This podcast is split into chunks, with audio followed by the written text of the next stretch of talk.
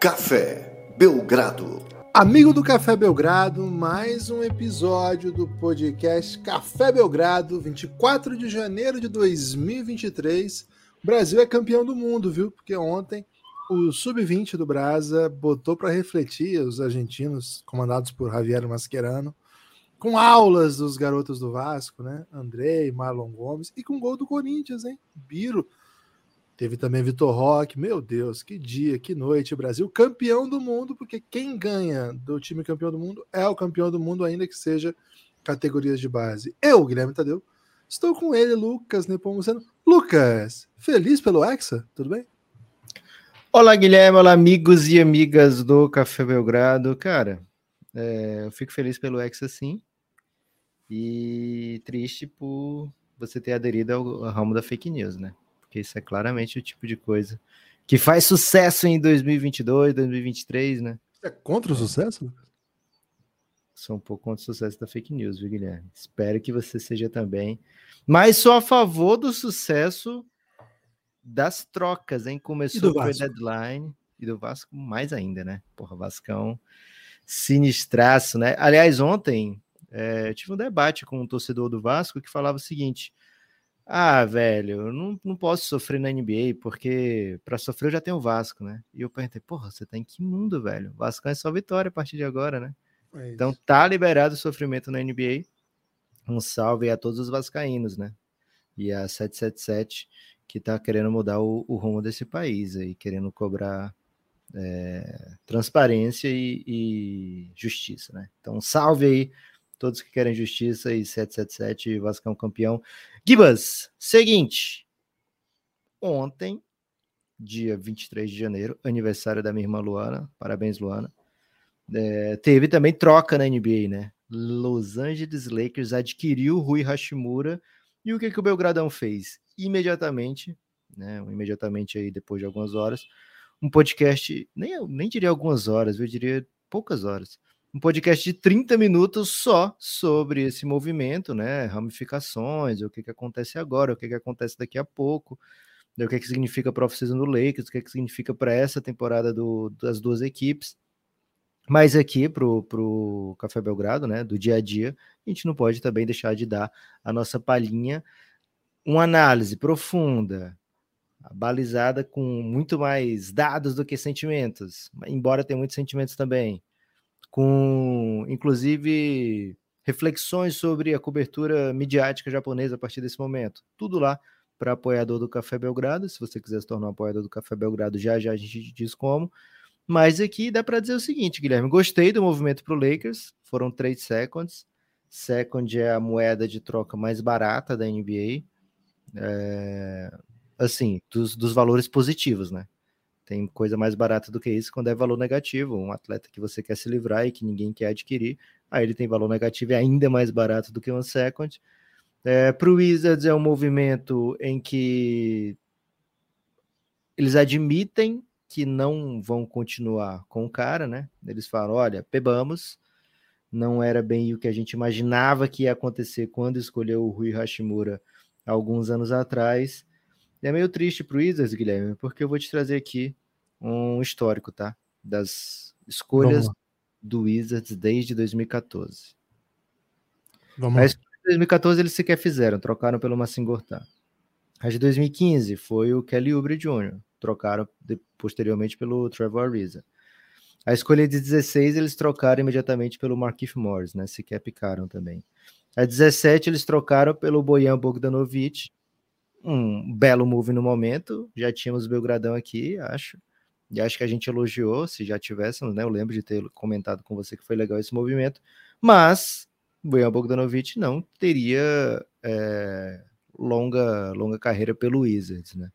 Então, assim, meio que trocaram e. Ah, ficou por isso mesmo, né? Deu aquela ajudinha é, curta e, e, foi embora. Troy Brown Jr., a equipe fez essa escolha, hoje ele tá no Lakers, foi trocado pelo Daniel Gafford. 2019, Hashimura trocou pelo Kendrick Nunn e escolha de segunda rodada. 2020 é o Danny Avdia. Tá num ano interessante, né? Melhor ano da carreira. Tem feito aí oito pontos de média, mais ou menos. 2021, Corey Kispert. 2022, Johnny Davis, o Johnny Bravo. É, então, assim, o Wizards tem sido exemplar na arte de não fazer o melhor com suas picks. Que tristeza, certamente não é o jeito que eu imaginava começar esse podcast. É, é um podcast sobre corrida de playoff no leste, né? Cumprindo aí o objetivo de falar desses, desse momento da temporada de parte a parte. Ontem fizemos na íntegra sobre o Oeste. Como o Lucas disse, se você quiser detalhes de análise, análise técnica, tática, o que é Rui Hashimura, como isso afeta. É engraçado isso, né? Eu tenho um meme de como isso afeta o Grêmio, né? E ontem o, o podcast lá do Dallas que eu escuto, o Lockdown Mavericks, o título do podcast é Como essa troca do Hashimura afeta o Dallas, né? Eu lembrei muito aí. Do... Guilherme, temi por um momento, porque agora tem como isso afeta o César Black, né? Que aparentemente é um, um participante do BBB. Achei que você ia trazer isso aí, embora eu saiba, né, que você não assistiu no episódio, assim como eu não assisti no episódio do BBB. Cara, eu tô passando em column, assim, por é. enquanto a gente tem que dizer, né? Não tem ideia bem, de quem né? são as pessoas do bem. Eu tenho muita ideia de, de quem são, porque a timeline insiste em dizer, né? Então, eu tenho Mas... evitado, velho. Eu tenho evitado o Twitter esses dias também. Pô, minha vida tá tão boa sem Twitter, cara. Quem diria, hein? É porque, é além de tudo, eles meteram um negócio no Twitter agora que é de não, é, não tem mais sequência cronológica, né? Cara, tá bagunçado o Twitter, hein? Pelo amor sem de Deus. Sem hoje? Né? Você tá feliz sem hoje, é isso? Não, é, tenho notificação, né? Quando hoje Twitter eu recebo notificação. Boa. Então a pessoa pode fazer isso, já cansado do Twitter, não abandona, Belgradão, não abandona o Belgradão, não. Mete uma notificaçãozinha lá, pelo menos, né? E aí, beleza. Mas, Lucas, eu tô meio por fora por enquanto aí dessa. Tô sem essa informação aí. Tô com uma informação boa antes de entrar propriamente. Ah, eu ia dizer, desculpa análise pormenorizada dessa troca, né, dessa troca do Lakers, abriu um novo caminho de episódios fechados do Belgradão lá na Odyssey. Foram 30 minutos de episódio, um excelente título, hein? Deu Rui! Deu Rui Hashimura, troca Lakers Wizards, Trade Deadline 2023. Foi oficialmente aberto, na verdade não foi oficialmente, mas os caminhos foram traçados para que a gente consiga falar a respeito. A partir dessa, o primeiro episódio de uma sequência de episódios fechados que vão dar conta das principais trocas. Esperamos que seja sequência, né? Imagina se não tem mais nenhuma troca na trade deadline. É, aí vai ser essas séries que a Netflix cancela rápido, né? Só tá muito bravo com a Netflix que tá cancelando muita coisa muito rápido. Então. É era do cancelamento, é... né, Gibbs? Era do cancelamento. Então é isso, cafébelgrado.com.br. Aliás, teve atualização do aplicativo da Aurela, hein? Atualiza aí o seu app, que ficou bonito demais, tá bem cara, legal. absurdo de linda. Não, tá um negócio assim, fora da realidade tão bonito. E, cara, muita gente chegou ontem, hein? Talvez aí estimulado pela beleza do aplicativo da Aurela. Vou repetir então, hein? cafébelgrado.com.br. Você vai ser redirecionado para o site da Aurelo. Você pode baixar o aplicativo ou pode fazer pelo seu navegador mesmo.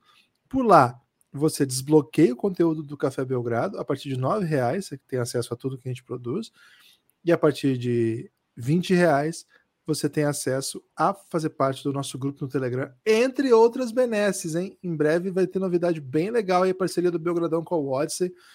Você não perde por esperar, viu? Lucas, quem chegou com a gente ontem? Felipe Barbosa, só ontem, hein? a turma do bonde de ontem. Felipe Barbosa, Igor Zovedi, ou Zovedi, William Leal, o, o Igor vai vir pro Giants. Leal, Valeu, Igor. Valeu, Espero Igor. ansioso, hein? Tiago Lima, é o Tiago Lima de Fortaleza, será? Salve aí se for, mas se não for também, né? O Guilherme Pérez, muito obrigado, Guilherme Pérez, pela, pela sua contribuição, pela sua parceria com o Belgradão, também vai vir pro Giannis, viu? O Aleph Souza, agora já hoje cedo, né? O Aleph Souza e junto com o Aleph, ou Aleph, o Thales Gonzalez, que é um antigo apoiador nosso, um dos mais antigos e um dos mais carismáticos, um dos mais. Cara, uma das pessoas dos que eu mais, mais gosto, flu, né? tranquilamente. Tá, isso aí é um dos maiores dinizistas que nós temos em nossa companhia. Um salve, viu? Muito obrigado a todos vocês que contribuem mensalmente para que o Café Belgrado exista. É, sem vocês não seria possível. Somos um projeto. Cara, eu gosto de dizer que assim, somos eu e o Lucas e ponto, somos eu e o Lucas que gravamos, produzimos, editamos, publicamos, escrevemos as descrições sem sentido lá no, nos episódios, fazemos os posts nas redes sociais, Postamos o pessoal tem falado que os títulos são sem sentido também, viu, Gibas? Ah, é um pouco a ideia, né? A ideia é um pouco essa. É, e tudo que Causar vocês aquela imaginarem. intriga, né? Tudo que vocês imaginarem, cara. Todas as fases, desde assim, vai conversar com um apoiador para ajudar algum problema técnico, vai postar os conteúdos nas redes, vai produzir o episódio, vai gravar o episódio, vai editar o episódio, vai distribuir o episódio. Cara, tudo. São várias etapas e somos nós dois mesmos, assim, tem mais ninguém. Então, não é uma luta fácil. Episódios praticamente diários, né? De segunda a sexta a gente tem feito. Muito conteúdo fechado para poder recompensar quem apoia o Café Belgrado. É uma mídia independente no sentido de que não tem ninguém que nos sustenta, mas extremamente dependente dos nossos ouvintes que se não contribuírem com, com, com o Café Belgrado, dificilmente a gente vai continuar existindo. Então, se você tá, faz parte desse plano de apoio, você é um dos responsáveis pela nossa existência, porque não tá fácil, né? Já, já são cinco anos de Café Belgrado, foi 2017 até 2023, mas foi mais no final do ano, né, Lucas? Já deu Isso. cinco já, né? Não, finzinho. É, cinco já. Cinco e pouquinho. Finzinho de setembro. Isso. Estreia. E assim, desde que a gente criou o plano, aí sim, 2018 é nove reais, né? A gente nunca cobrou mais que isso. E, cara, desde lá para cá, vocês imaginam o que, que dá para fazer com nove reais, né? Cada vez menos. Então você imagina aí a defasagem aí que nós estamos remunerando os nossos é, funcionários aqui no Café Belgrado, né? Nós estamos pagando muito mal, Lucas e Guilherme.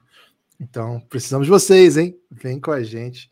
Muito obrigado a todo mundo que nos apoia. Achou que foi muito apelativo dessa vez? Gibas, queria saber o que você achou da troca do Rio Hashimura em duas sentenças. Gostei pro Lakers. Vai dar bom. Excelente. É, Guilherme, hoje, dia de falar da Conferência Leste, né? Falamos ontem desse bolo do Oeste, um bolo salgado, né? Um bolo complexo. A Conferência Leste, Guilherme, ela tem outra configuração, né? Aquela turma do, da meiuca, assim, que não sabe bem para onde é que tá indo, é mais um bento cake, né? Esse bolinho que tá na moda aí, que você bota um, um, um memezinho na, em cima, né? E é um bolo, assim, para esse aniversário da, da nova era, né? Antigamente um bolo de aniversário, Guilherme, era sempre bem grande, né? Se chamava todo mundo. Agora, normalmente, esse bolo, ele é. As famílias são menores, né? Você não... Dificilmente você chama um primo ou uma prima para um aniversário, a não sei que seja uma festona mesmo. Então. Você gosta de primos? Adoro primos, Guilherme. Tenho muitos primos e primas. Um beijo a todos e todes e todas, mas. É... Alimentá-los não é o seu. É. Seu lance. Exato, né? Meu aniversário eu gosto de ficar bem recluso, assim, né? Eu fico de boaça. É, vejo o menor número possível de gente, né? É, então eu costumo ver primos aniversário assim de criança, né? É onde o, o bento cake ainda não faz sucesso, ainda não tem muito bento cake para criança. É mais uma conferência oeste mesmo, aniversário de criança. Algum Já o aniversário. Você ouve Belgradão? Cara, tem um que escuta. Eu tenho tanto primo, Guilherme, só um primo meu me escuta, ou que eu sei que escuta, né? Pode ser que tenha vários primos que me escutem sem eu saber, né? O Nepal Primo, por exemplo, é um primo que eu não sabia que eu tinha. Ah, sim. É... Mas primo que eu já sabia que eu tinha, só conheço um que escuta. Um salve pro Brunão, hein? É, Gibas, seguinte. É, a Conferência Leste tem um bolo menor como eu disse, um bento cake, né, meio de meme, que é composto ali pelas equipes que não sabem bem se são de playoff direto, de play-in ou fora do playoff na Conferência Oeste é algo que vai mais profundo, né? A gente chegou a fazer um recorte de Sacramento Kings para lá.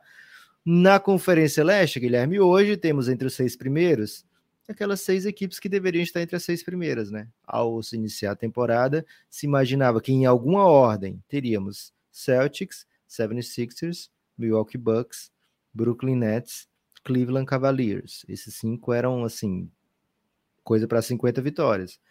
Miami Heat era a equipe que estava lá na KTO, né, no preview, com 48,5, né? Então, assim, bem respeitável ainda.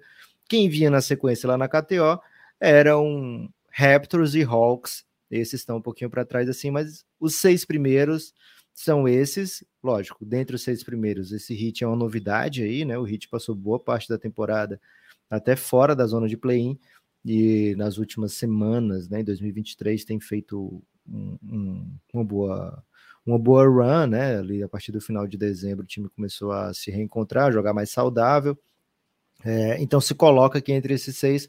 Mas eu te pergunto, Gibas, o Hit pertence a qual classe? A essa que está lutando por mando de quadra, essa que já está meio garantida em playoff direto, a não ser que aconteça algum desastre, ou o Hit dialoga com Knicks, com Hawks e de repente Chicago Bulls, e a gente vai já debater os outros por algo diferente, né? Que é, ah, se eu conseguir chegar no playoff, é, já vai ser algo é algo que eu vou tentar até o final, né? Chegar no playoff, se vier playoff direto é lucro, né? Mas mando de quadro não, infelizmente não tá para mim, né?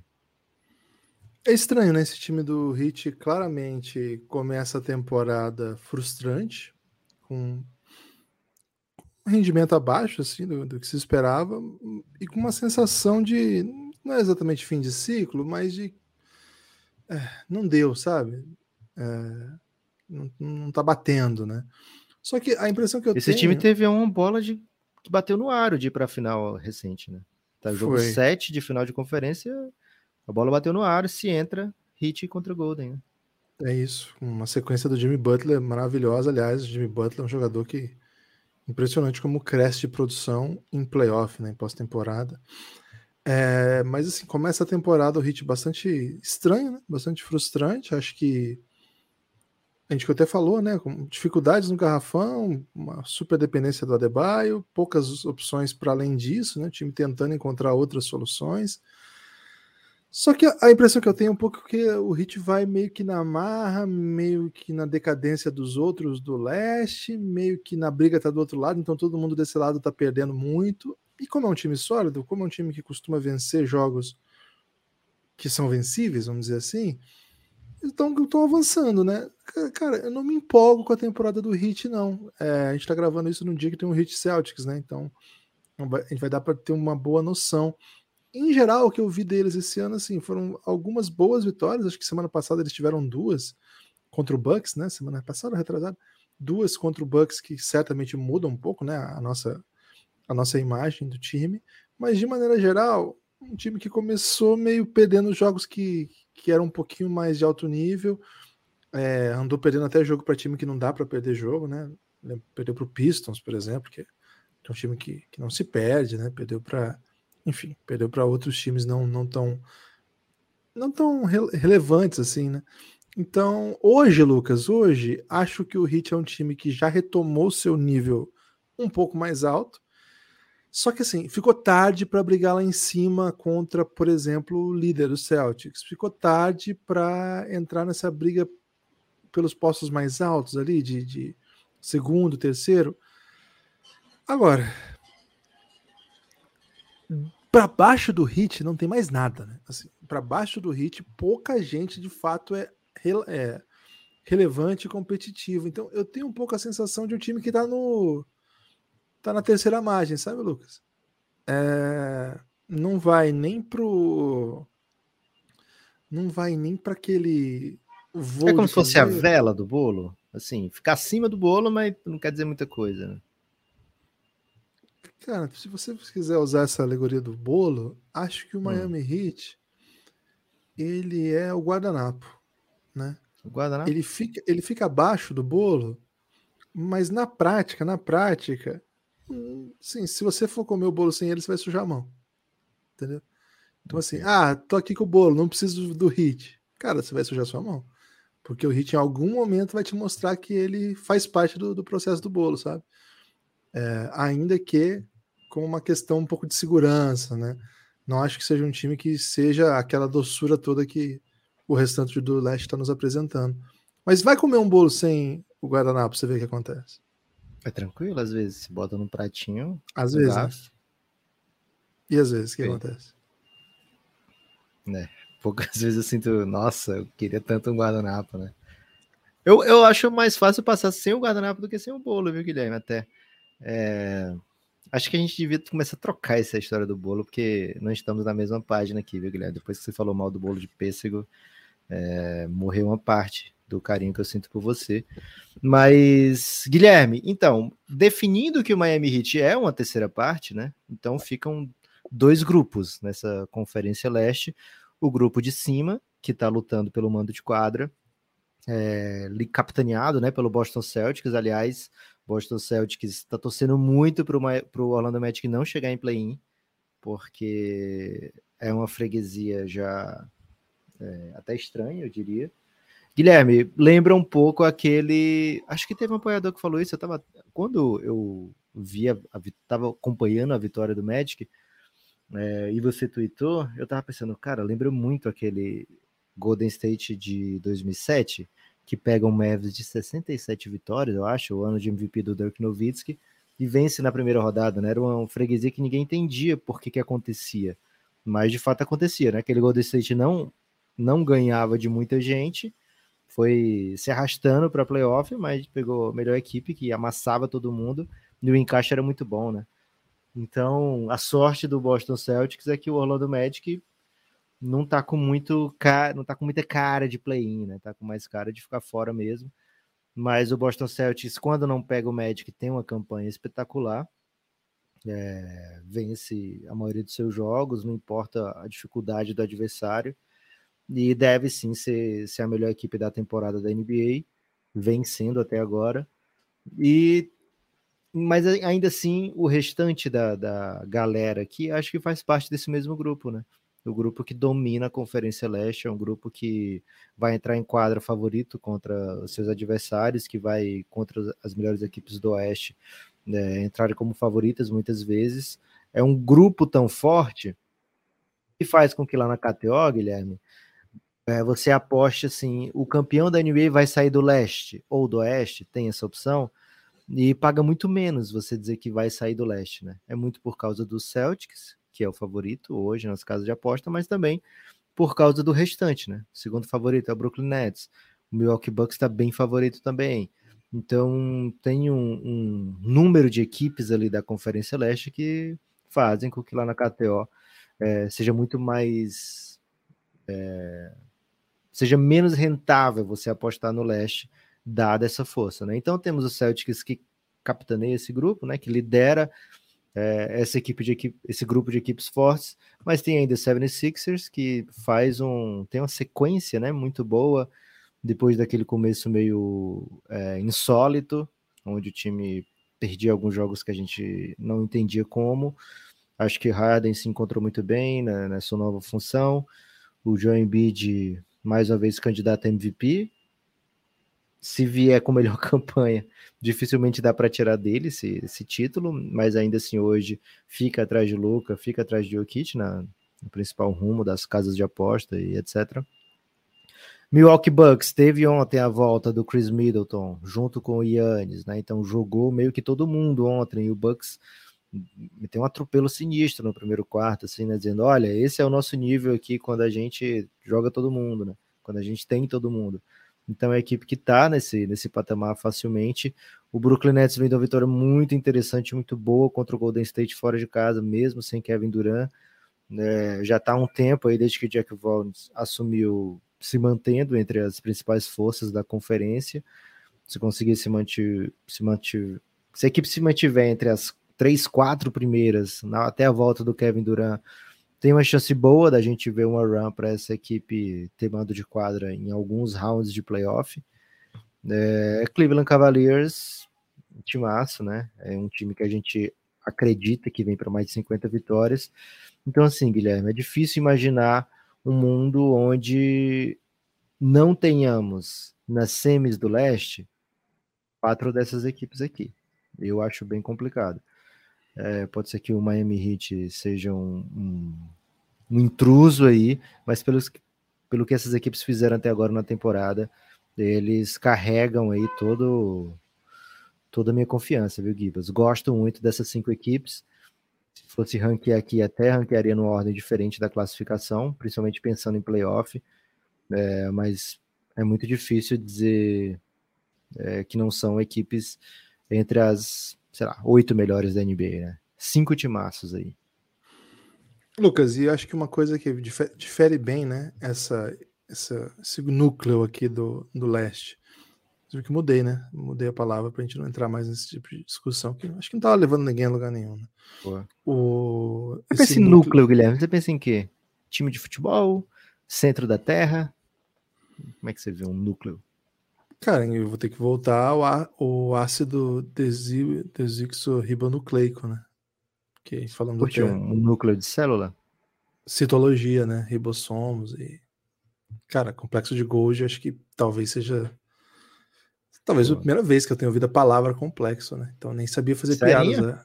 Ah, não tinha ouvido essa palavra antes, né? Quando eu ouvi Porra, complexo mas você começou a estudar célula com que idade, velho? Pô, complexo de Golgi foi no ensino fundamental ainda, não? Não foi bem antes Maternalzinho você pegava? Não, okay. pô, mas por que, que eu, eu, ouviria falar de complexo antes disso? O complexo de Édipo eu acho que é um pouco adulto já. É, mas é... complexo de grandeza, porra. Porra, essa parada aí de complexo foi. Ah, é que você não tem uma irmã mais velha psicóloga, né? Não. Tem isso não também, né? Não. Eu jamais. Minha... Por favor, né? Senão, certamente eu ouviria todos esses complexos muito antes. E talvez ele tra traria até alguns deles comigo, né? Até a, a vida adulta aí. É... na minha irmã, por, por eu ser quem eu sou. Cara, todo mundo que passa pela gente tem um pouquinho de responsabilidade, né? Do que a gente é, né? Bom e ruim, né? Certamente você tem muita coisa muito boa dela também, Lucas. O complexo de vira-lata, você não curtiu um futebolzinho? Não Nelson Rodrigues, né? Mas mais velho também, né? Mais velho. Inclusive eu tenho um livro, tava lendo ontem, até por isso. Okay. É, do Sombra das Chuteiras Imortais. É... Podia ranquear qualquer dia, né? Fazer um tier de complexos. Pode ser, mas mais velho também ouvi a respeito disso, né? O complexo de Gold foi o primeiro. Por que você quer derrubar o complexo de Gold na hierarquia temporal dos complexos? Não, só tô surpreso com o avanço. Você devia ser um cientista, Guilherme. Cara, eu, eu ouvi essa palavra e daí a fazer alguma coisa com essa informação vai um caminho monumental, né? Lucas, a diferença dessas equipes aqui para as que estão emboladas no Oeste é que elas primeiro, né, elas são melhores porque elas estão mais prontas, vamos dizer assim. Elas são, elas estão mais organizadas. Lá no Oeste a gente não estava falando do topo, a gente estava falando ali de equipes que podem ser quarto, terceiro, quarto, mas também podem ficar fora do playoff. São equipes que estão com tudo, com muita coisa em aberto. Tudo não, mas muita coisa em aberto. Ao contrário dessas equipes que a gente está falando hoje, dessas equipes que a gente falou hoje, ontem, desculpa, as equipes que a gente fala hoje, elas estão mais ou menos fechadas. Claro que pode vir negócio aí. A gente nunca. É, Daryl Morey tá no rolo, ele, cara, ele, ele é ousado, ele pode fazer alguma coisa. O Bucks é um time que atrai gente que quer ser campeão, então pode ser que aí na, no, no mercado de buyout alguém acabe lá no Bucks, o Nets é um time de Nova E tá York. ativo o Bucks, hein? Ativo. O Bucks não quer, não quer ter uma surpresa de ah, o Middleton não voltou inteiro, vamos estragar mais um ano do Yannis porque não deu. Então não o Bucks está buscando, é um dos times que busca, por exemplo, o Jay Crowder, viu? É isso. Agora, diferente das outras equipes, a gente não vai ver aqui mudanças estruturais, né? A gente não vai ver modelos é. de, radicais de. Não, vão ser peças que encaixam no que o time está fazendo, mudanças pontuais. É. Trocas para tapar eventuais buracos. A gente não vai ver. E também, assim. Gibas, a gente não vai entrar numa série de playoff terceiro e sexto, segundo e sétimo, pensando, cara, isso aqui dá jogo, hein? Isso aqui dá jogo, é. Claramente eles são favoritos, né? Ah, Celtics, Sixers, Bucks, Nets. E aí, Nets e Cavs, né? Cara, pra mim tá muito claro assim que o Bucks e o Celtics são tão isolados, sempre tiveram. O Sixers está aí, mas daqui a pouco talvez fique um pouquinho para trás. Um time forte, mas talvez não tão forte contra o Bucks. O Nets está voando, né? Daqui a pouco se mete aí. E o Cavs em algum momento vai se meter aí. Cara, a série que tiver enfrentamento com dois desses, vai ter uma série pelo menos que vai ter, vai ser a grande série do primeiro round do leste. Do oeste não dá para saber ainda, né? Mas do leste certamente vai ser. Agora, de resto, todos aqui serão favoritos. O que vai enfrentar o Heat vai ser um pouco menos favorito. Então, é... o desenho é que o primeiro e o segundo aqui pegue as equipes que vierem do play-in e varra. Esse é o desenho mais ou menos colocado. E aí a gente vai ter duas super semifinais de, de leste. Então a impressão que dá, Lucas, é que o desenho do leste está mais ou menos encaminhado. Desenho é, é errado dizer, mas vamos dizer assim, a estrutura está mais ou menos encaminhada. Quem que vai ocupar essas posições é que não está claro ainda. Isso faz com que essa corrida pela liderança, pelas primeiras posições, seja muito, muito forte, né? Porque por dois motivos. Primeiro, uma vida um pouquinho mais tranquila na primeira rodada, um pouquinho mais tranquila até respeito aí às equipes que vierem, né? Porque tem algumas que vão entrar no play-in do leste que não querem mais nada, viu? Tá uma coisa esquisita. Então, assim, uma chance boa de varrer e o outro motivo, jogar em casa a semifinal de conferência. Um jogo a mais em casa faz uma diferença danada. Não, não é definitivo para tudo, mas faz uma diferença danada. Então, essa, o Celtics me parece que já desgarrou, né? Cinco vitórias na frente, num momento como esse, no jeito que o time joga, e sabendo que não vai enfrentar o Orlando Magic outras tantas vezes mais, né? Não sei se tem mais um jogo ainda. não, não, tem mais, acabou. Ah, eles então venceram, acabou. na primeira semana de NBA, eles venceram o jogo contra o Magic, e aí eles tinham dez, uma sequência de 10 vitórias seguidas contra o Magic, e aí perderam as outras três seguidas. Perderam, então, para sorte dos Celtics, não vai ter mais Orlando Magic no caminho, então, eles podem caminhar aqui com 13 derrotas por um bom tempo, né? Que é um Cara, o Celtics é perdeu 13 na temporada, 3 pro Magic. 3 pro Orlando Magic, que é um time que venceu na temporada 18 jogos. 3 pro Orlando. É impressionante, cara. É, não faz nenhum sentido. Mas, enfim. Então, me parece que o Celtics já desgarrou. Isso faz com que exista uma briga bem legal pelo segundo lugar. E é, porque não... você ser segundo significa que você não pega nem hit e nem Cavs ou Nets ou, ou Sixers. Isso, ou... Pega um playzinho. Pega um é, você não pega um desse, desse grupo. Você não pega Isso. um desse bonde, né? Colocando hit nesse bonde, você sendo primeiro e segundo, você não pega ninguém. E o bonde, rodada. você ainda enfrenta com mando. Então, assim, é. vale muito, velho. Vale muito. Agora, de resto, Lucas, tem alguns lugares aqui que são terríveis, né? Por exemplo, se o Cavs emplacar uma sequência de derrotas aí, no momento tá 5-5. Não é o ideal você pode dar uma bobeira e cair para sétimo, porque o Knicks, sendo o Knicks, está com quatro derrotas seguidas e está perto ainda. É, numa dessa, você, o time tem uma baixa, perde uma lesão, e, ou um mau momento mesmo, cara, você pode perder teu ano se você cair para sétimo, porque você vai para um play onde você corre risco, e mais do que isso, você vai enfrentar uma das potências aqui de pancada, de largada no playoff, os caras com mando. Então, acho que essa rabeirinha aqui, só se alguém tropeçar muito para mudar. E aí, Lucas, tem uma outra galerinha, né? Essa outra galerinha aqui é o que, Lucas? É, me parece, a galerinha é um termo que me irrita um pouco, né? Não sei nem porque eu tô usando. Mas essas equipes aqui são equipes que me irritam de maneira geral, assim. Eu acho que se fosse eh, botar uma, uma definição nesse grupo, seria o grupo que me irrita com, com alguma com alguma contundência. Mas aí você tem que dar pra gente um grupo de controle, né? Porque quando você fala assim, ah, isso aqui me irrita, mas você é aquela pessoa que se irrita, não sei, escutando a voz do, do Gugu. Gugu não, né? Porque o Gugu faleceu. É. Aquela moça que você estava ouvindo. o Celso Portioli. Não, porra, eu, não, eu não vou nem trazer o assunto Mara Pavanelli aqui, senão a gente acaba esse podcast, né? A gente fica sem se falar por Aquela um voz me irritou profundamente. Então, se essa é uma referência que você quer... O Guilherme então... se irrita com Mara Pavanelli isso é uma notícia que eu tinha que trazer para o mundo, né? Pode ser que o Café Belgrado acabe depois dessa informação, porque as pessoas vão fazer um linchamento público do Guilherme, mas não podia mais ficar calada, viu? Então, peço perdão aí por, por Guilherme ser quem ele é. Mas se você é uma pessoa que se irrita com, por exemplo, a voz do, do, do Márcio Garcia. Márcio Garcia fazendo um programa de criança, te irritava? Cara, vou ter que ser honesto aqui. Assisti a gente inocente e achava que ele era ligeiramente carismático. Boa. Então você não é uma pessoa que se irrita por tudo, né? E você se Ler um livro e me irritava. Ler um livro me irritava. Mas aí é, você é apenas humano também, né, Guilherme? Vamos... Não, tudo bem. Não, só quero estabelecer algum critério também. ok, também se você não se irritar com isso. É... Pessoa que para na. É porque acho que você não vai ter essa referência. Mas pessoa que está na fila assim, do, do, sinal de trânsito, mas para na sombra, deixando um grande espaço irrita, à sua frente. Irrita. Ah, mas o trânsito, o trânsito é patamar, porque, cara, eu sou um selvagem no trânsito. Ok. Eu lembrei muito da... daquele meme da mulher que bota um, um, Eu sou louca, né? E bota em cima da cabeça no, no supermercado um, um, um, pacote de batata frita congelada, né? E esse é o argumento para ser louca, né? Sou selvagem.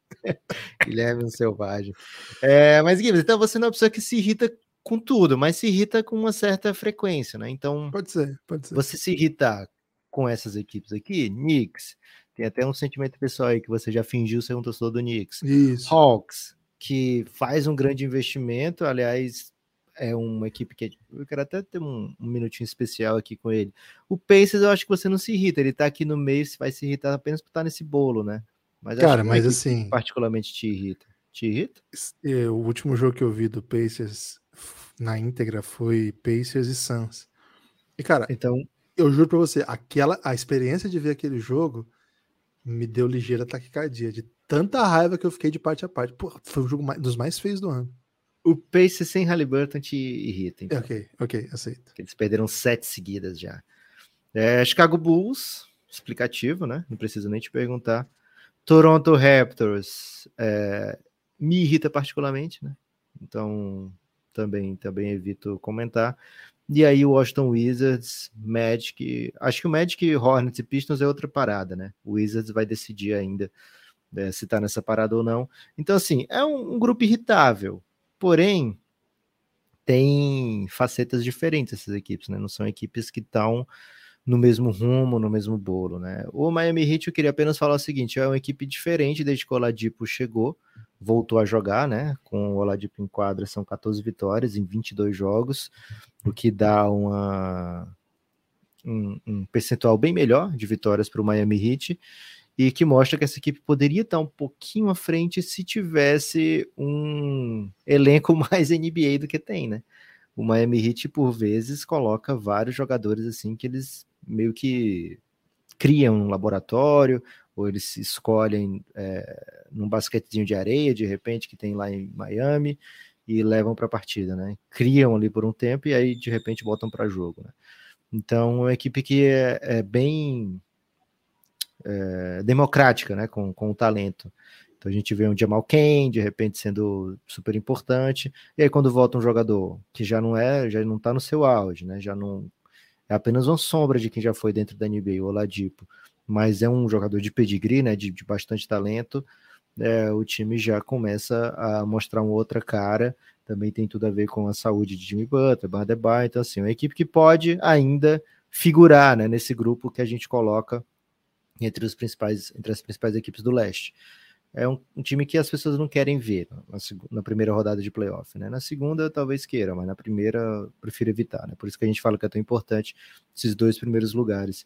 Agora, aqui desse grupo, Guilherme, eu queria destacar primeiro o Atlanta Hawks, né? Porque é uma equipe que fez um movimento muito incisivo nessa última é, off-season, né? Trouxe da John Murray, um All-Star da Conferência Leste, um cara com talento ofensivo, mas que sua calling card, né, é o, o como ele pode botar na prisão alguns atletas, né, colocar no bolso, né, defender eximiamente e ainda assim ser um, um, um ótimo ball handler secundário.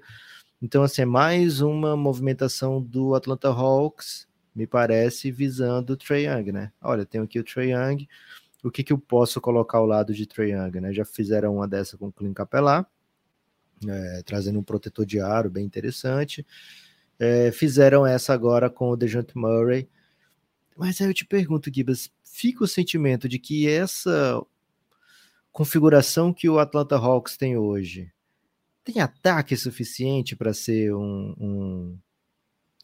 Ah, vou, vou, pensar aqui o máximo no Trae Young e ele vai carregar ofensivamente meu time é, para ser um dos melhores ataques da NBA e aí, defensivamente, eu tendo essas peças, eu consigo ter uma ótima campanha. O resultado tem sido 50% desde que o Hawks tem, tem feito isso, né? Ano passado não foi muito diferente desse ano, então não há uma clara evolução do para onde o Hawks está indo. E o time se desfez de um baita arremessador no Kevin Herter, né? Então é, me parece contraprodutivo o que o, o Hawks tem buscado colocar e não pelo menos assim, com tudo que tem hoje, com o técnico que tem, com, com o time que tem e o que tem conseguido fazer até agora, me parece muito atolado, sabe? Tá ficando atoladinho e nem sempre, nem sempre é o que você quer, né? Assim, John Collins, Bogdan Bogdanovic, Clint Capella, Dejounte Murray, é, jovens, não dá para dizer que é um time ruim. De né? Andre Hunter ainda, né? De Andre Hunter. Não dá para dizer que é assim, que é um time fraco. Agora, esse é o time suficiente para usar, para construir ao redor do Trey, dar a bola no Trey e pedir para que ele seja o, o centro das atenções? E primeiro, combinaram com o Nate McMillan isso? Né? É, a impressão que me dá às vezes sim, é muito baseado nas informações que chegam via insiders, né? Notícias de, de internet. É, é, legal colocar internet na parada, né? Você pode falar qualquer coisa, né? Porque internet pode ser desde Verdade. Telegram até SMS, até vídeo de YouTube, de canal de YouTube, ou o The Athletic, que é um baita site, né? Absolutamente genérico.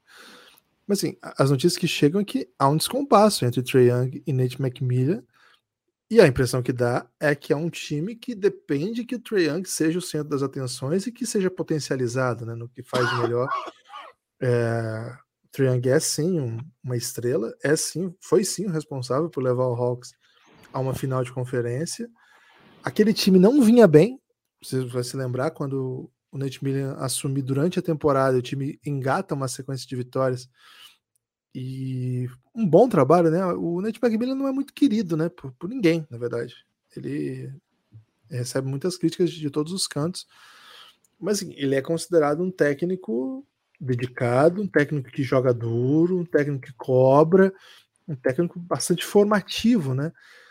E um técnico que costuma extrair vitórias, apesar de que sua carreira não tem título, não tem grandes coisas, mas é um técnico que é respeitado de maneira geral pela comunidade. Eu, eu lembro até que o uma vez o Jeff Van Gundy fez uma defesa do Nate McMillan, dizendo que ele é o técnico, assim, para usar uma expressão é, mais conhecida, é um técnico sem frescura, assim.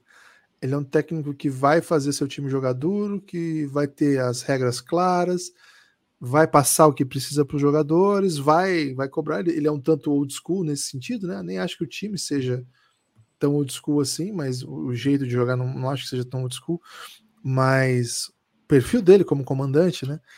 E do outro lado você tem um tipo de jogador que, para começar, é e foi, tem sido um dos piores defensores da NBA.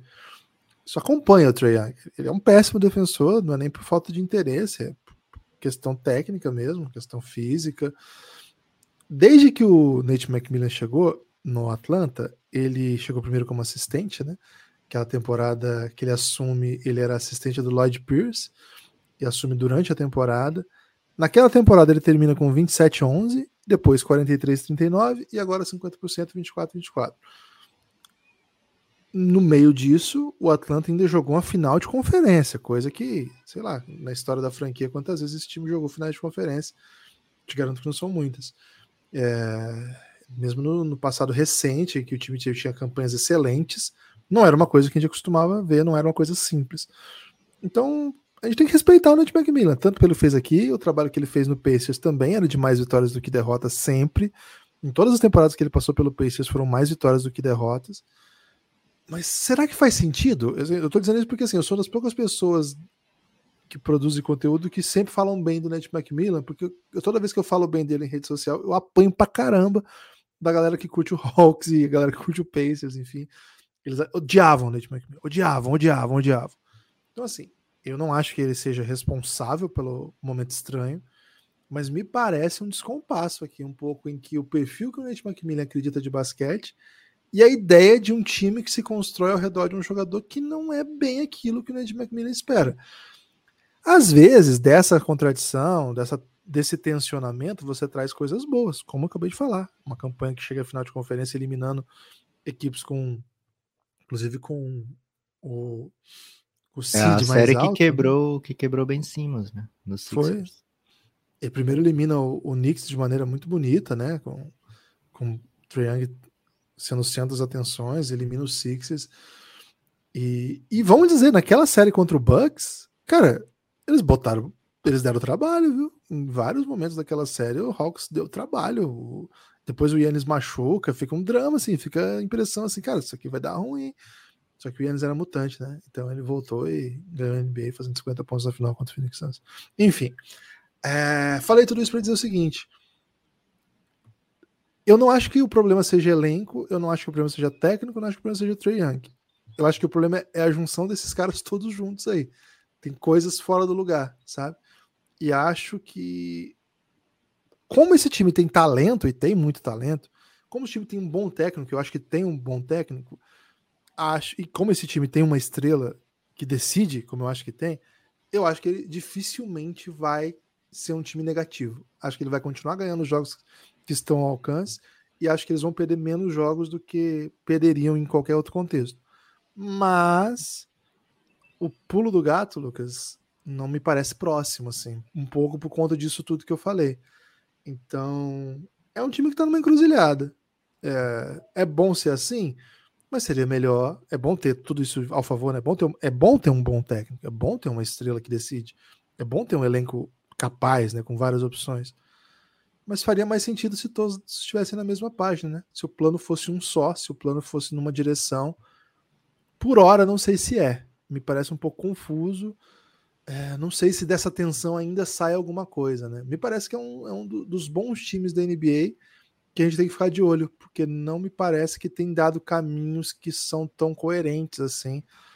E para se desmontar pode ser rápido, ou para ir em outra direção, né? Para virar o, navio aí, pode ir em outra direção. E aí geralmente sobra para o técnico, né? É isso que, que, costuma acontecer. Raramente os caras trocam o elenco inteiro e mantêm o técnico. E ra mais raro ainda, os caras mandam a estrela embora e pede para o técnico que não é uma estrela construir um time à sua imagem e semelhança. Não faria nem sentido fazer isso pro Nate McMillan, por mais que eu seja um fã dele. Então é uma reflexão meio. No final das contas, Lucas, termina meio triste a reflexão. E é para estar tá triste mesmo, né, Guilherme? É, porque não é uma equipe de 50% quando a gente pensa no talento que tem. É... Agora, você falou do tensionamento né, entre Trey Young e Nate McMillan, não é o único dessa turma toda. Já tivemos John Collins com Trey Young, já tivemos John Collins com a direção. É, então, assim, sabe-se lá mais o que, né? Que tipo de treta mais tem por ali. A gente viu recentemente, você compartilhou, né, Guilherme, um vídeo do DeJounte Murray falando sobre a passagem dele sobre o Spurs. Cara, não parece uma personalidade assim muito suave também, né? Então, ali para dar um, uma faísca, é, não, é, não parece tão, tão improvável, né? Então fico curioso, acho que vai sobrar para o Nate McMillan.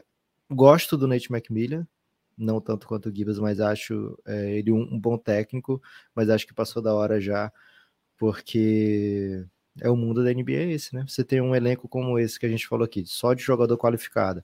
Aí você vê a direção acertando escolha, né? Não é o Wizards que tá errando escolha. É um time que maceta as escolhas, né? Os caras têm o Onyeko Congo, que é interessante. É, tem o AJ Griffin, que é interessante. São rookies que você bota e, e eles entregam, né? São jogadores bem jovens que entram, jogam e, e não, não fica aquele sentimento, nossa, não dá para jogar esses caras. Pelo contrário, né? Você fica pensando, pô, tem que achar mais minutos para eles. Então, assim, é um elenco profundo, talentoso. As peças fazem sentido entre si? com o Nate McMillan já vimos que não. O time abriu mão de um dos melhores chutadores da NBA, no Kevin Herter, é, da posição, então é, não é que a direção só acerta, né?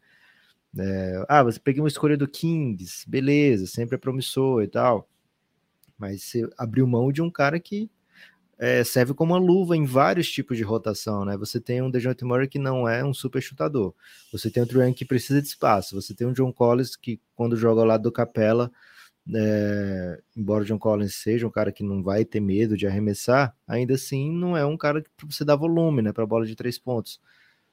E cara, você tem um chutador que, que é perito em matar bola de três, né? O Kevin Herter. No Kings ele tem mostrado que pode até fazer um pouco mais do que isso, do que ficar paradinho no corner e meter bola.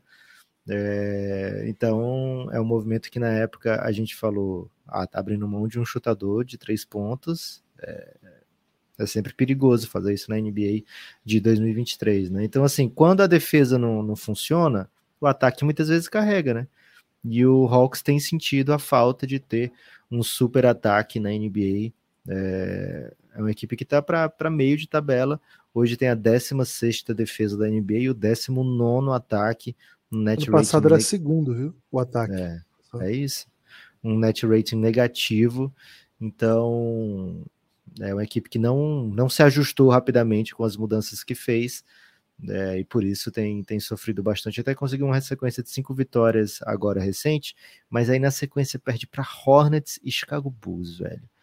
Então isso dá uma, uma arrefecida no momentum do Atlanta Hawks. É, vamos ver para onde vai, viu, Guilherme? É dessas equipes aqui desse bolo, a que me parece que tem um teto maior.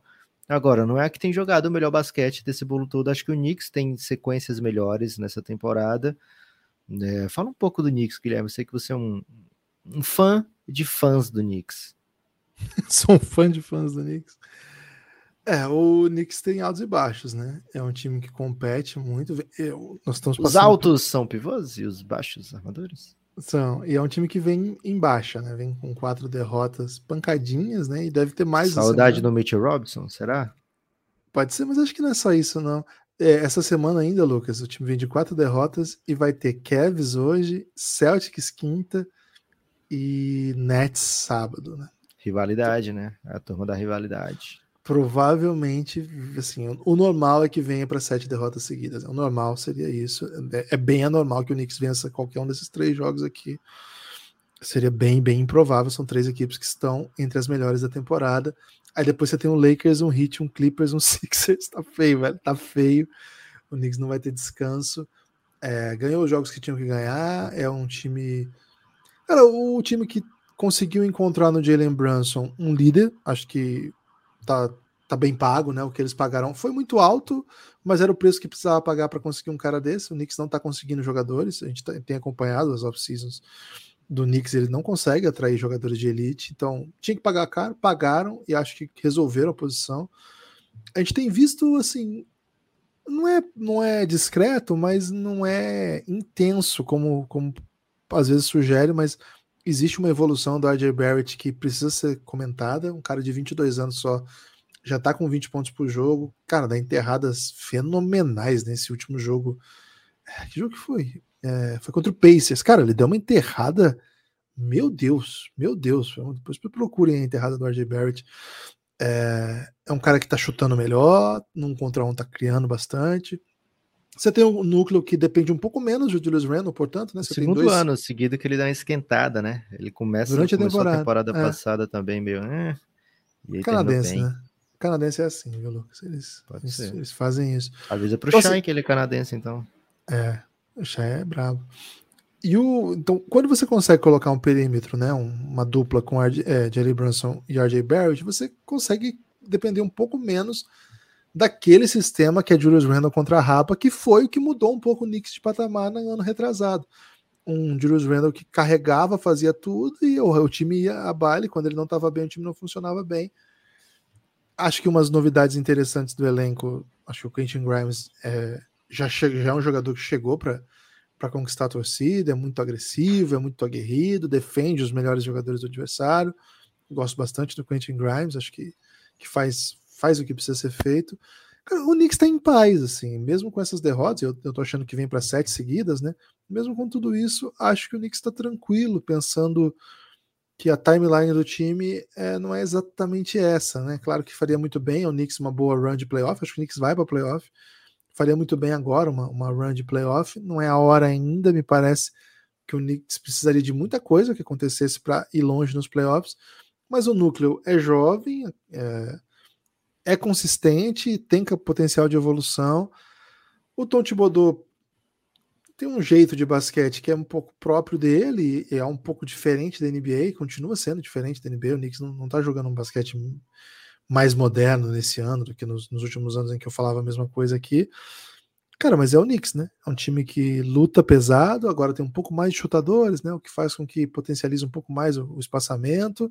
Tem um amador que é sólido, que vence jogo, que você pode botar contra outros bons armadores da NBA, ele vai fazer o cara sofrer na defesa. É um, é um, um cara que se dedica, né? Não é um, o Jalen Brunson é um tipo de estrela que não é estrela, né? Que ele sabe que se ele não entregar, um pouco assim, os jogadores são diferentes. Mas eu digo a mentalidade, o perfil é um pouco parecido com o Van Vliet, que tá, eu sou a estrela desse time, mas o, o meu o meu fator de estrela é ser dedicado, é ser aguerrida, é fazer jogada de time, né? É fazer os outros melhores. Então não é o, não é o Triang, né? O Triang tem essa ideia estelar maior, que é o centro das atenções, que faz jogadas plásticas, mas é, ao, às vezes você tem uma estrela que é um pouco mais discreta, mas que contribui em várias maneiras, podem até contribuir mais para o seu time, né? Então acho que Jalen Brunson é uma grande notícia para a torcida do Knicks. RJ Barrett é outra grande notícia e é mais uma temporada que o Knicks caminha para ser um time vitorioso, né? Para não ser uma piada. Não dá para ficar triste não, Lucas. O Knicks é ele irrita menos, né? Ele irrita menos porque a gente tem que saber o que esperar. Kiba, se fosse para você escolher entre um ou outro para representar a Conferência Leste no All-Star Game, Jalen Brunson ou Trae Young? Considerando o gosto e o retrogosto. Gosto e o retrogosto que eles estão deixando nessa temporada. Você acha que o Trae Young merece mais do que o Jalen Brunson? Não, não, não. Como, não, é que você falou assim, se você tivesse escolher alguém do leste para jogar no All-Star Game, é, para recompensar, né? Quem você ah, okay, prefere? Okay. Não, não porque eu achei que a análise era um pouco assim. Cara, eu levaria o Trae Young para ele dar o show, porque ele dá mesmo, mas num jogo Sim. de playoff eu quero o Jalen Brunson. Eu achei que era essa, era esse o debate, sabe? É, ainda que o Trae Young seja um ótimo jogador de playoff também. É... Cara... É meio doido falar pausar, né? Porque o Young tem números muito melhores, mas você olha o que, que uma equipe está fazendo e a outra equipe está fazendo, e você fica pensando, cara, o Jalen Brunson está entregando um nível para o Knicks que acho que o, o Trae não está entregando para o Hawks, né? Acho que a diferença na coluna de vitórias que um e o outro está proporcionando aí é, faz com que a gente dê essa pausa, né? Embora os números do Trae Young sejam bem mais efusivos. É, eu acho que o Young é mais estrela, né? Ele tem mais esse perfil de estrela, né? É, acho que eu escolheria o Trae Young ainda. Mas. Okay. Uh, mas para um jogo de playoff. Só hoje... você ter pausado já, Guilherme, já, já é. é. tudo que, que a população precisa saber. É, das outras equipes nesse bolo, Guilherme, tem o Pacers, que é um Pacers com o Tyrese Halliburton envolvente, que joga um ataque muito acima da média é, do que se espera dele, né? Que joga um, é um dos times que mais dá assistência e tem o Pacers sem o Therese Halliburton, que é um time irritante, que perde para todo mundo. Então, dói nesse momento, dói o olho. Nesse momento, faz todo sentido imaginar, cara, o Pacers vai se mover nessa off-season para descapitalizar. Então, o Pacers pode acabar trocando mesmo Miles Turner e Buddy Hilde. Há duas semanas atrás, Guilherme, a conversa era, cara, por que, que você vai abrir mão de Miles Turner e Buddy Hilde bastou um time ser, é, jogar melhor que a gente viu aqui, né? Os caras são bons, os caras são NBA, os caras entregam. Então, assim, é muito. É, o impacto que um jogador pode fazer, às vezes, é, é, é fora da curva, assim, né? E o Terence Halliburton, acredito que seja um desses caras. E faz a gente repensar o, o elenco do Pacers inteiro, né? Só pela ausência dele essa ausência vai ser ainda sentida por algum tempo. Então, se o Pacers pensa em ter o, o melhor Pacers possível em 2024, né? Ah, em 2024 eu quero ter mais chance de ser campeão do que em 2023. Eu quero olhar para o futuro.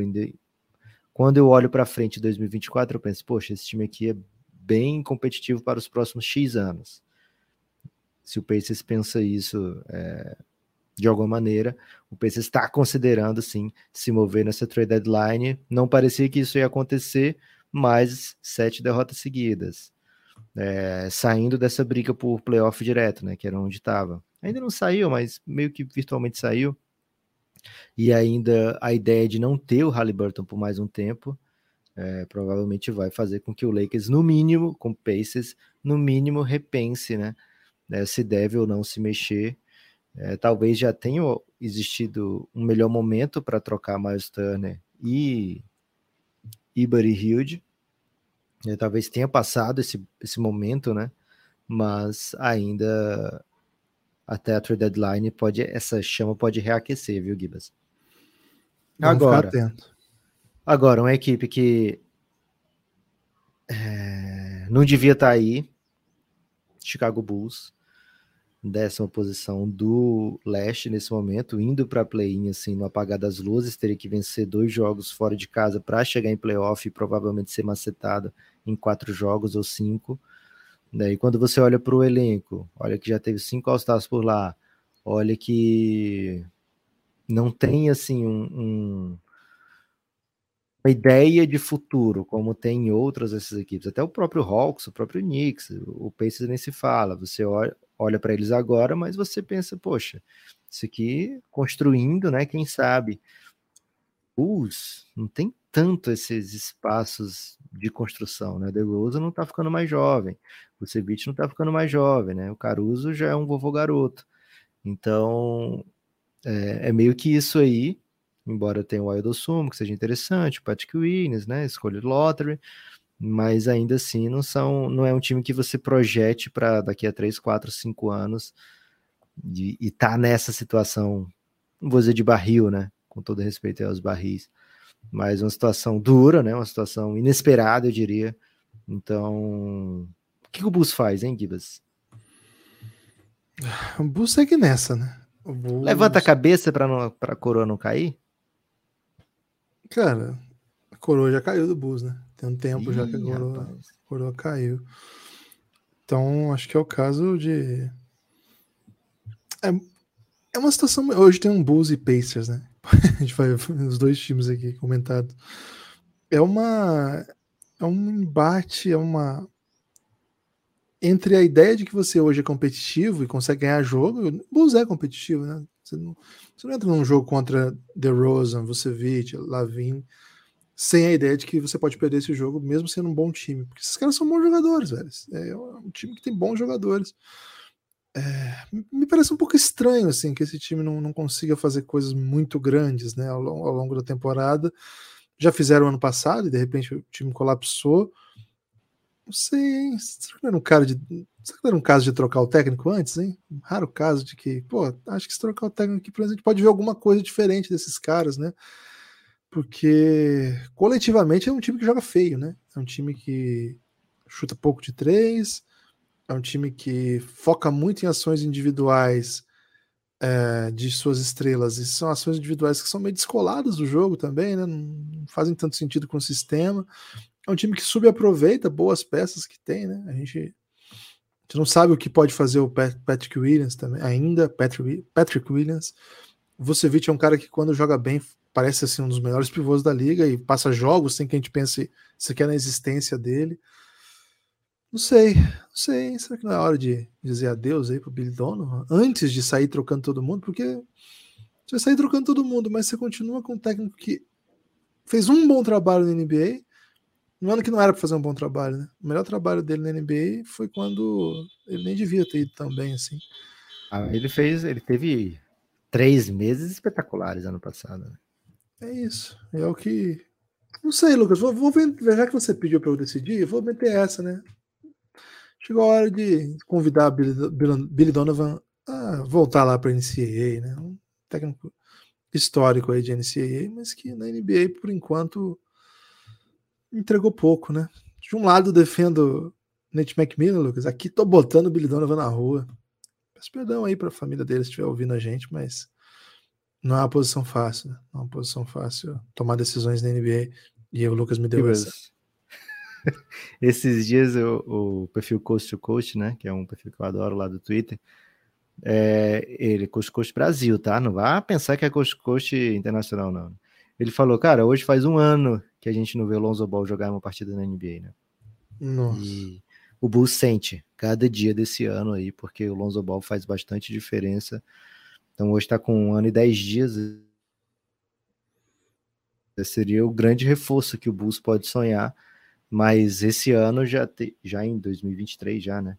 É, acho que foi dia 6, 7, um dia desse eu li, que ele sequer estava correndo ainda. Então não parece próximo um retorno. É, não sei se vai vir nessa temporada, espero que, que sim. Mas, de fato, é um cara que poderia deixar o Bulls em outra situação. O meu caso, acho que é o tempo passar, viu, Guilherme? Acho que o Bulls não tem tantas opções. E não sei se o que dá para fazer, é, a proatividade vai deixar o Bulls numa situação melhor, sabe? Ah, vamos trocar aqui o DeRozan, vamos trocar aqui o Lavigne, vamos trocar aqui o Vucevic. Não sei se isso vai deixar o Bulls numa situação melhor. Vem então, pro do Billy Donovan. Pode ser um Billy Donovanzinho embora. É, e quem sabe um, em algum momento se apresente, né? Uma situação que seja, ah, esse cara aqui quer sair, quer ir pro Bulls. Esse brother aqui tá louco, vai pro Bulls. Vamos, vamos fazer acontecer. O que, que, o que, que dá para acontecer, né? Aí vai ser um Kobe White, vai ser um Patrick Williams, é, vai ser um, um salários para bater. Então vamos ver o que, que acontece. Acho que dá para o Bulls manter essa galera, ter mais uma saída difícil em playoff, né? Competitivo mais difícil. E, e esperando, né? Ver o que, que as surpresas da, da, do dia a dia. Mais alguma equipe aqui que você quer destacar, Gibas? O Wizards fez um, um movimento ontem que diz: olha, estou em fase de pensar no futuro, né? Já estou pensando aqui na minha renovação do Kuzma, é, já estou aqui decidi que o Rui Hashimura não é algo que eu, que eu vá que eu vá bater a cabeça por não ter mais, mas quando você faz esse movimento, você diz assim, olha, não estou muito para futuro também não, né? Estou aqui pensando mais nesses caras que já ajudam agora. Priorizei o Kuzma, vou continuar com o meu Bradley Bill, foi o que eu fiz até agora, né? Sempre pagando o máximo possível para o Bradley Bill ficar. Kristaps Porzingis é uma equipe que imagina estar tá nessa briga até o final, é mais uma equipe que está imaginando o tempo passar Quer falar alguma palavra sobre o Wizards ou o que você já falou ontem lá no episódio exclusivo está suficiente? Eu acho que o Wizards a gente cobriu bem aí. Se você não quer ouvir mais sobre o Wizards, apoia Café Belgrado, cafébelgrado.com.br. Lucas, quando você falou do Chicago, fui dar uma olhada nos jogadores nascidos em Chicago para ver se rolava aquele rumorzinho, né? Que, que, sempre falavam do Wade, depois do Anthony Davis, né? Queria ver se tinha alguém da próxima geração. Cara, por enquanto só o Taylor Hotter Tucker mesmo, né? E o Kendrick Nunn. Ih, rapaz. Aí ficou ruim, né? Melhor, é. melhor deixar quieto, né? O Raptors, Lucas, e acho que é o último que a gente tem que caminhar para os destaques finais. Cara, o Raptors, ele. Raptors me machuca, viu? O Raptors machuca. É um time que lá do começo da temporada a gente já tá super interessado neles, né? Até porque a gente encontrou o Nick Nurse nas férias, né? Não fez bem pro, pro Nick Nurse, hein? Os sacodes que o Canadá tomou aqui no Brasil. Talvez tenha deixado ele um pouco confuso. Verdade seja dita, o Raptors tem tentado coisas bem legais e muitas vezes as coisas dão certo, muitas vezes não. É, esse elenco meio sem posição, só com um jogador baixo, que é o Van Vliet, o resto todos alas que trocam e defendem várias múltiplas posições, tem esbarrado numa coisa meio básica, né? Que é uma coisa que a gente sabe que precisa, que é o chute, né? Quando o time não consegue jogar em alto volume com bom aproveitamento, o time toma sacode, e alguns jogadores têm tido particular dificuldade com isso, né? Acho que o Scott Barnes é o caso mais gritante. É o terceiro pior só... percentual da NBA Givas, o Toronto é... Raptors, bola de três pontos. Tá sofrendo muito, né? Então é o, é o que eles têm, eles estão tentando ser diferentes, é um time que tem, tem opções, tem, tem coisas legais tentando ser que, que vão tentando fazer. Mas uma campanha ridícula, né? 21, 27, não é nem de perto o que a gente esperava para o Toronto, sobretudo porque a galera tá jogando, né? Scott Barnes tá jogando, Van Vliet tá jogando, ficaram fora aqui e ali, mas enfim, não é o caso de você ter perdido, sei lá, dois, três jogadores, o que explica que a campanha seja tão ruim. Não sei, não sei muito bem. O Raptors é um time que, que mais do que irrita entristece, Lucas. É, acho que eu tô nessa também, viu, Guilherme? Queria ver mais, assim, é, o time conseguindo jogar com todo mundo disponível o tempo todo, né? É, o, um dos reforços do Otto Porter basicamente não jogou nessa temporada, né? O My Precious, né? O Precious Achua, ele é um jogador que facilita muito do que o Raptors tenta fazer, também perdeu muito jogo nessa temporada. É, quando ele joga a campanha de 50% do, do Raptors, o que não é uma grande coisa, mas é melhor do que o que está hoje. É, então, assim, é um time que não conseguiu exatamente fazer, acho que a equipe não imaginava ter tanto jogo do Juan Hernan Gomes, né, o Bo Cruz, é, enfim, acho que é uma equipe que acho que não, não queria ter jogado Coloco para jogo, jogo tão cedo, né, Coloco titular, tipo, metade da temporada já, acho que não era o que o, o Nick Nurse projetava, precisava, queria, acho que o Delano Benton ainda não, não se mostrou pronto para ser um desses passos dessa rotação, então, assim, é uma equipe que fez algumas apostas, não estão dando certo, e por isso pode precisar é, recalcular a rota, né? Meio dar uma de GPS aí, recalcular a rota, e às vezes quando o GPS recalcula a rota, Guilherme, mostra um caminho super exótico que você não tinha pensado antes, né? Então vai chover proposta para Toronto e eles vão ter que decidir. Eu vou recalcular essa rota aqui a ponto de, de abrir mão do Anunobi, vou, sei lá, tentar achar outro lugar para o Van Vliet, vou abrir mão do Siakam, o que que eu faço aqui, né? Então, uma equipe que vai receber muita ligação. Pode ser mais um, uma, uma situação de time que vai deixar o tempo passar, viu, Guilherme? Porque tem bastante talento jovem ali, os veteranos que o tempo está passando para eles, assim, que ah, talvez não, não tenha mais tantos anos desse cara não são caras que mudam é, os planos do, do Masai. Então, assim, o elenco núcleo, né, ainda é bem jovem e pode esperar para lutar outro dia, né? Então, vamos ver o que, que o Raptors faz. Acho que não tem movimentos óbvios que coloquem a equipe na briga imediata, como teve já o Raptors em situação de fazer em anos passados, e deu até certo né, quando chegou o Kawhi e Marc Gasol, é, quando chegaram, né? E acho que não tem esse tipo de movimento agora, mas também não sei se é a hora do, do Raptors implodir, né?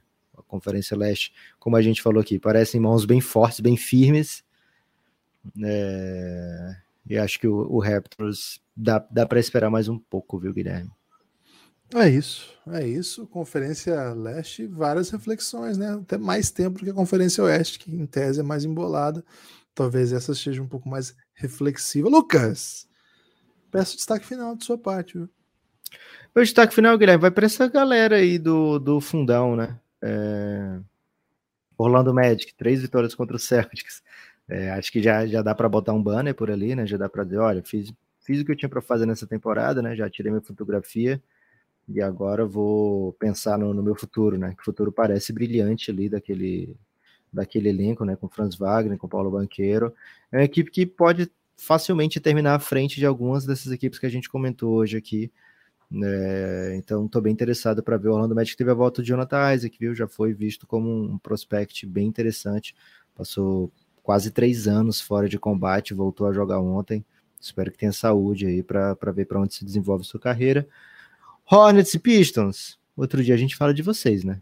Vocês, se a gente dedicasse um bom tempo aqui para vocês, cometido pelo amor de Deus, ia ter que entrar em ação, porque não são equipes para a gente estar tá falando né, nesse momento, nem Hornets, nem Pistons, mas são dos favoritos aí para um Embanyama, viu?